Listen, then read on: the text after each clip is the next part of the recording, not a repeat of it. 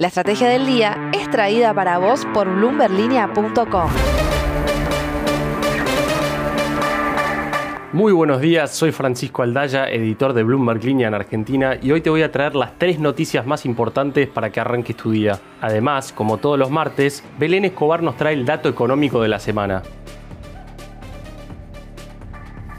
Pero veamos antes cómo van a abrir los mercados este martes. A contracorriente de un mundo convulsionado por las noticias en Ucrania, el S&P Merval subió 0,7% ayer ante la expectativa de un acuerdo con el Fondo Monetario Internacional y quedó arriba de los 90.000 puntos.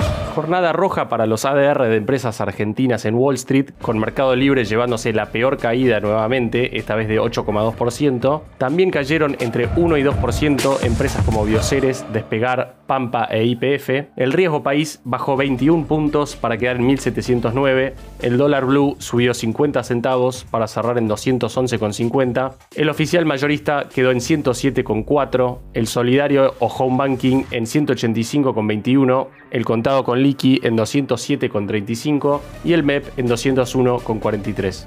Lo que tenés que saber. 1.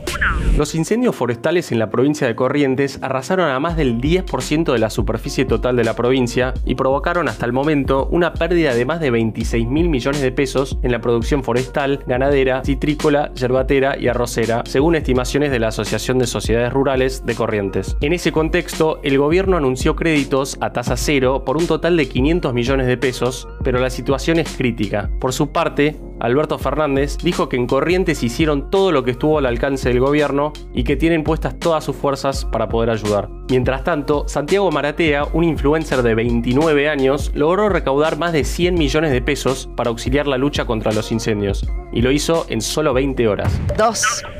La carne no para de subir y a pesar de los controles del gobierno. Solo en la primera quincena de febrero vimos un aumento de 14,2% según el Centro de Economía Política. Eso llevó a un récord de décadas para el precio real del novillo. En enero, los cortes de carne vacuna habían aumentado 55,5% interanual por encima de un índice de precios al consumidor que aumentó en el mismo periodo 50,7% interanual. El asado cada vez más salado. 3. Abundan las versiones encontradas en relación a la letra chica del nuevo programa de Argentina con el FMI e incluso hay discrepancias respecto al ritmo con el que se vienen dando las negociaciones en esta recta final. Lo cierto es que, como venimos diciendo, Argentina no tiene las reservas para afrontar los pagos que vencen con el fondo en marzo y por eso se hace tan importante cerrar el acuerdo cuanto antes. En ese contexto, ayer se difundió un supuesto borrador de una reforma del sistema jubilatorio que estaría pidiendo el fondo y que el gobierno rápidamente salió a desmentir. Lo que sí reconoció el gobierno es que buscarían eliminar las jubilaciones de privilegio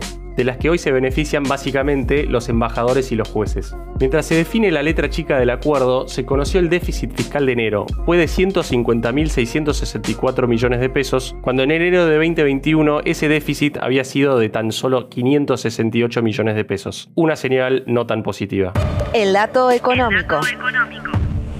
Y ahora Belén Escobar, por favor, contanos cuál es el dato económico de la semana en Argentina. Las negociaciones con el Fondo Monetario Internacional abrieron un nuevo escenario cambiario en Argentina y poco a poco eso se nota con más profundidad en las principales variables económicas y financieras.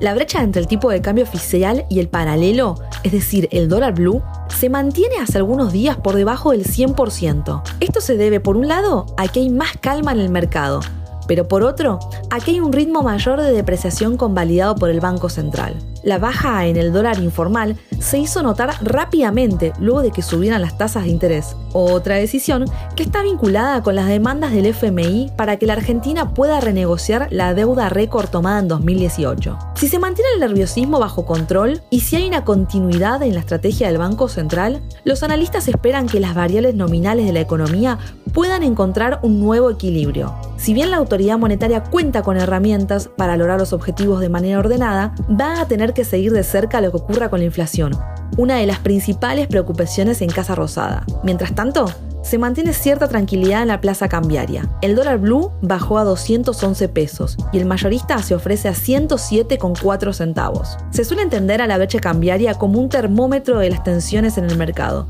y el dato económico es que actualmente se encuentra en torno al 88%, el nivel más bajo del año. La frase del día. Vladimir Putin anunció ayer el reconocimiento oficial de Rusia a las repúblicas populares de Donetsk y Luhansk como estados independientes de Ucrania y también tomó la decisión de enviar tropas rusas a esos países, supuestamente para garantizar la paz. Al hacerlo, dijo que la membresía de Ucrania a la OTAN es una cuestión de tiempo. Los riesgos para Rusia crecerán de una manera significativa y también va a crecer el riesgo de ataques relámpagos hacia el país. No vamos a quedarnos de brazos cruzados. Ucrania es una colonia de Estados Unidos con un régimen títere. Ayer fue feriado en Estados Unidos, pero la bolsa rusa registró una caída histórica, mientras que el gobierno de Joe Biden confirmó que va a implementar nuevas sanciones económicas y que está evaluando la retirada de su embajador en Moscú. En este contexto tan convulsionado, veremos cómo abre Wall Street esta mañana. Esto fue un nuevo capítulo de la Estrategia del Día Argentina. Yo soy Francisco Aldaya, editor de Bloomberg Línea, y me podés seguir en Twitter en arroba franaldaya. No se olviden de suscribirse a este podcast y también a Línea de Partida, Línea de Llegada y Línea de Cambio, los tres newsletters diarios que ofrece Bloomberg Línea. Espero que tengas una gran jornada productiva. Esto fue La Estrategia del Día Argentina, escrito y narrado por Francisco Aldaya. Producido por Arturo Luna y Daniel Hernández. Que tengas un día muy productivo.